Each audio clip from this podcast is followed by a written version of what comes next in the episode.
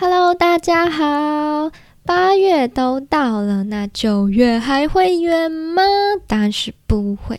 九月是什么日子？就是开学日啦！我想很多家长都非常开心，所以今天呢，我就要站在家长的角度，和你们分享如何选幼儿园喽。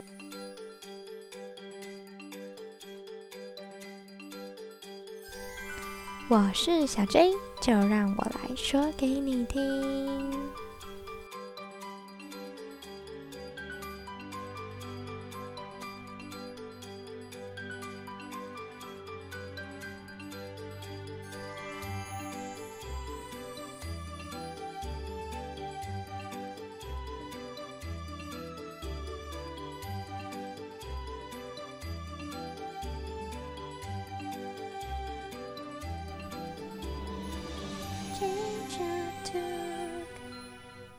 首先，第一件事情，开学的时候呢，关于防疫的东西，今天我们就撇开，我就不再碎碎念。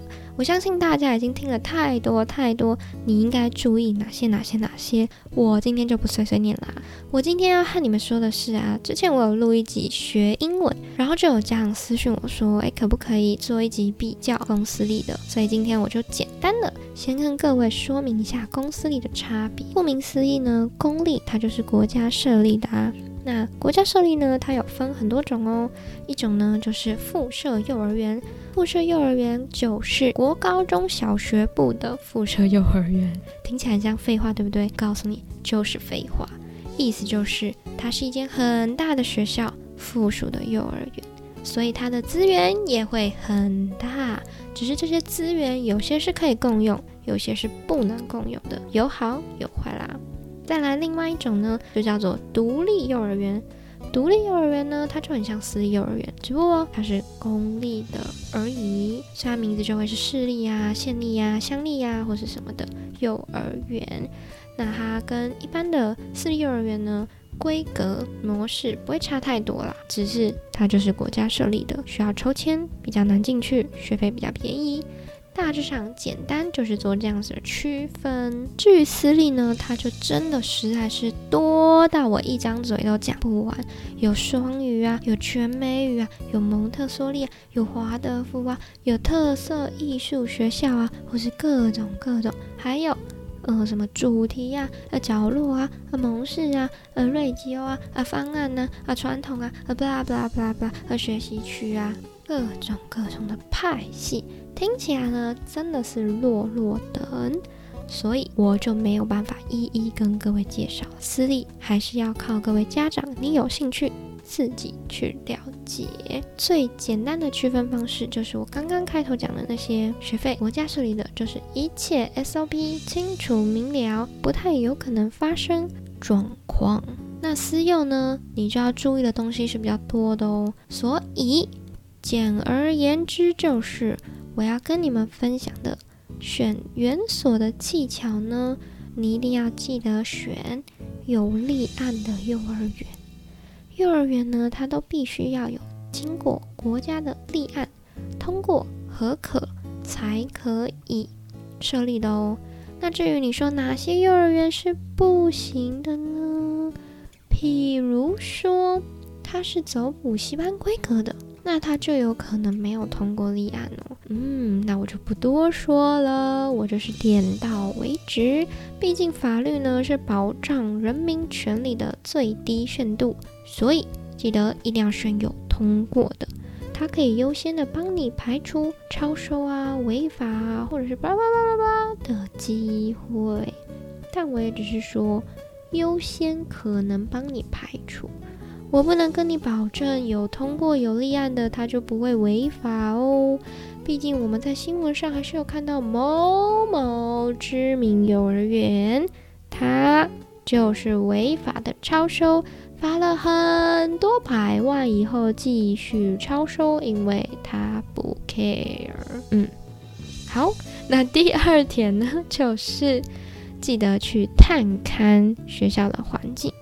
我不是要叫你去探勘里面哦，像刚刚我有跟你说，附设幼儿园呢，它有可能是有共用的一个大资源。我不是要去叫你看那个大资源，因为有些是真的可以共用，有些是不能共用的。所以你看了以后觉得哇好棒啊，结果不能共用，那是不是很无聊呢？所以我要跟你说的是，看学校。附近的商家、邻居啊，为什么要看这个呢？因为假如今天你学校附近有网咖，有穿很少的，或是有铺路狂那种，你你会希望你的孩子在那边吗？或者是说，哎，学校对面呢，有一大早就喝醉酒的、发酒疯的，然后鬼吼鬼叫，或者是有精神上面的疾病，一天到晚拿着刀子在马路上跑啊跑、杀啊杀、追啊追。这也是很可怕的，毕竟我们也不希望小孩在学习的时候呢，可以透过窗户听到外面虫鸣鸟叫的声音，伴随着啊咿呀啊沙呀沙呀沙的声音，这样也是很可怕的。那最后还有一点呢，我觉得是蛮重要的。撇开这些负面来讲，我是蛮建议啊，你可以亲自的带孩子去学校走走，让孩子自己去感受他喜不喜欢这样子的环境，可以优先认识一下学校。降低他的一些排斥，还有啊，在去学校的过程，建议选离家近的。你在上下学的途中，你就可以带孩子散步。如果经过了公园，或者经过了什么好吃的面包店、小吃，因为小朋友常常会肚子饿嘛，要买一点小点心，那你也可以买了小点心，带他去公园里面玩一玩，放放电，再回家。这也是对孩子来说是一个很棒的生活经验哦。好，以上呢大概就是我对你们的一些唠叨啦、叮咛啦，你可以选择听，也可以选择不听，自我决定喽。接着我们就要进入主题啦。刚刚是简单的跟各位说一些，如果你要选公立跟私立的差别，那如果你选私立，你可以优先做哪件事情？那接着呢，我就要进入比较严肃一点的主题。就是法律的部分，刚刚有跟各位讲过立案这件事情，对不对？它是非常重要的事情，也是各位及格的爸爸妈妈必须要优先准备好的事情。首先，在还没有开学之前呢，你可以先去了解一下这间学校它有没有公开相关的资讯。哪些资讯呢？这是在法规里面它有明定出来，学校必须提供的。第一点就是它的教保目标跟内容，第二点就是教保服务人员还有其他服务人员的学经历证照，再来就是卫生安全及紧急事件的处理措施，还有里面的一些行政的组织边缘的状况都是要公开的。很重要的一点还有就是保险这件事情，它如何办理的也要公开，还有它的收退费基准、收费项目、数额。减免收费的规定都要公开，再来就是我刚刚有强调的有没有超收这件事情，所以它的招收人数跟实际招收人数它都要公开。这个招收人数啊，有些你去私立幼儿园，你是可以看到他门口会写我最多最多只能收到多少孩子，不过那也是他写的啦。他到底有没有超收，你还是要睁大你的眼睛，等你入学了以后，再努力的去看一下。睁大眼睛数数看，学校到底有没有超收？所以我才会说，了解法规是很重要的事情。你必须要在开学前就稍微翻阅一下跟幼儿园相关的法规，因为毕竟私立的很多。嗯，点到为止。好，再来呢，就是准备要开学啦。开学之前呢，你在确定入学的时候啊，是不是要签很多很多的单子呢？那这一点我也要跟你们叮咛哦，就是你在签那些契约的时候呢，请你真的就是稍微把你的眼睛睁开一点，花一点点的时间去阅读一下，因为曾经呢，就是有些学校他会把他的里面的一些规定写在那里，比如说我刚刚讲的收退费基准，好，他偏偏就是在那个契约里面告诉你，诶，如果你呃，什么使用了三分之一的课程啊，或者二分之一的课程啊，然后我的退费就会怎么样？和全额退啊，或者只退二分之一，或者只退三分之一，唉，很冗长。但是你就是要看一下，然后跟法规核对一下，它有没有出差错。有时候呢，魔鬼就是藏在细节里。所以就拜托你，还是把你的眼睛稍微睁开一下。我知道大家都常常会很懒得看那些资讯，就像我们办什么信用卡啊，或是什么电信业者的那些资讯啊，你都会啊略过略过，我同意我同意这样子。但这一点还是麻烦大家自己自己阅读一下。虽然有可能，如果因为它违法，所以它就站不住脚。可假如今天它的条约内容没有违法呢？但你觉得你不能接受，那就你只能自认理亏喽。没有人救得了你哦。你都要签那张合约了，就请你睁大眼睛看一下，因为你不知道这间幼儿园它到底是好还是 no no。接着接着呢，我们准备要开学了，对不对？开学以后呢，你要确认的事情还多着呢。首先进入班级的时候，你就要环顾一下四周啦，看一下小朋友的桌椅，哎，高度 O 不 OK 呀？边边角角有没有防撞啊？还有就是那个灯光啊，是不是明亮的白灯啊？这些你都要睁开你的眼睛看一下。你能自己注意的东西，就先自己注意啦。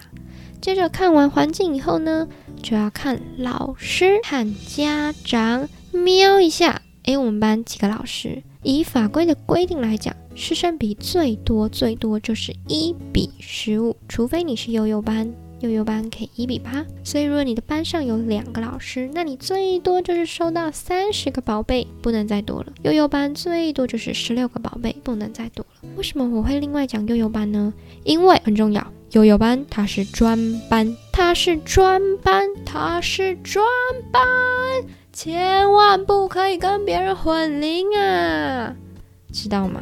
他的作息也跟小中大班不一样，所以不能混龄，除非例外，就是你可能有偏乡或是地缘上的一些困难点在，你可以特别申请，但那个例外我们就不去讲，我讲的是一个普遍的状况。有些不好的幼儿园，它真的就是会混龄，因为它老师不够啊。哦，我们就不要去讲了，点到为止。再来确认过师生比以后呢，看一下你们班的家长，保持一个融洽的关系。为什么要保持融洽的关系？因为如果遇到问题，大家可以互相问一下，然后再去问老师。有任何疑问的时候，可以先互相问一下，诶，你家孩子有没有这个状况？哦，也有啊，那么问一下老师好了。而没有啊啊！原来是我误会了啊！原来是我小孩的问题啊！先把自己做好，拒绝当恐龙家长嘛，对不对？我们要先站得住脚，所以要记得先跟你们班的家长们呢了解一下大家的工作状况啊，住在哪里啊，有没有什么可以互相支援的地方，或是建立良好的关系。还有一点啊，就是小孩子他们会自己有好朋友嘛。那有些家长他们就可以利用假日的时候带孩子一起出去玩，然后建立良好的关系，也可以互相分享一下最近看到了什么好物。嗯，我知道家长都很喜欢买东西，所以也可以好好分享一下有没有什么对宝宝是好的东西。够我相信家长们应该是不需要我提醒就知道的啦。那接着看完老师、看完家长以后，你还要看什么呢？就是要看老师的名字啊，因为我刚刚有讲嘛。有规定，老师他必须要公开他的学经历，所以你就要了解一下，诶，这个老师他是什么学历，他资格够不够？这个是要注意的哦。因为幼儿园里面呢是可以有没有教师证的老师，他只要修满相关的学分就可以成为教保员了。所以这个你还是要注意一下，他到底有没有修那些学分。还是他只是一张空白进来，他本来应该录取的只是一个助理员，可是却当了一个导师，那这样子就是违法的了。以上呢就是关于教室里面老师、家长、环境的部分，我已经稍微叮咛完了。接着呢就是大家最期待，也不是最期待，最 care 的学费了。学费公立我们就不用讲了，它一定是按照国家的规定收费，私立呢就不一样喽。它有很多很多收费的东西，它可以归类在杂费里面呢，然后跟你收很多的钱钱。那这时候你可能就会有疑问了，那你嫌贵就不要来啊？确实你是可以不要来的，但你也有权利去了解它的杂费是怎么收的。因为像现在政策呀有推很多嘛，比如非盈利、准公共化、准公有这些啊，它就是有法规规定哦。你的金额最多只能收多少钱？一个月的月费最多只能收多少？所以你也要去了解一下。那学校当然也会钻漏洞啊！我也不是要说学校不好啦，我只是要跟你说，人心就是这样嘛。他可能月费里面跟你收这样的费用，可等你都入学了，你衣服都买好，名字也都确定，座号都出来了，可是他这时候再给你很多单子、通知单啊、学费袋啊、什么信封袋啊，叫你再找别人。再付别的钱，那如果你真的有疑问，你就可以去询问一下，哎，这些钱是要做什么？哦，这个是要干嘛？哦，这个要干嘛？你有权利可以去问啊，问问无妨嘛。那如果你真的真的觉得我不爽付这个钱太贵了，那就离开吧。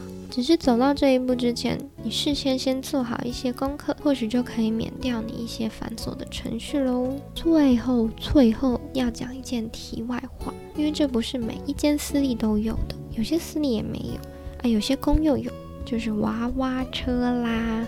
娃娃车呢，我记得我家附近有一间非常非常非常大的私立幼儿园，他们的娃娃车是我上班的时候，我才刚起床，他的娃娃车就已经在马路上奔驰了，你就知道这些小孩他要多早起床了。我想很多家长应该都是睡眼惺忪的送小孩上车吧。千万不要！你在送小孩上车的时候，拜托，请你眼睛稍微睁开看一下，因为娃娃车它有规定哦，它光车子的外面不能有任何其他的装饰，这个它就是有法规规定的。然后它上面的那个图案、颜色要长怎么样，和粗细要多少，它都有规定。所以你真的就是把你的眼睛睁开看，看一下。车子有没有什么问题？有没有随车人员一起跟着孩子上车呢？孩子的安全带有没有问题呀？然后司机伯伯他今天有没有喝酒啊？虽然很早，应该是不太可能，但放学有可能吧。所以你就是要多看嘛，多看多看多看，这个就很重要，讲三遍。好，那今天其实这一集也就差不多讲到这边啦。我已经讲的实在是有点太多了，而且我也碎碎念，真的念的有点太多。我这一集已经讲话讲很快喽，但是我真的觉得选幼儿园这件事情，它不是一集就可以简单讲完了，然后它也没有太多太多的技巧。原因很简单，就是因为每一个人的需求不同。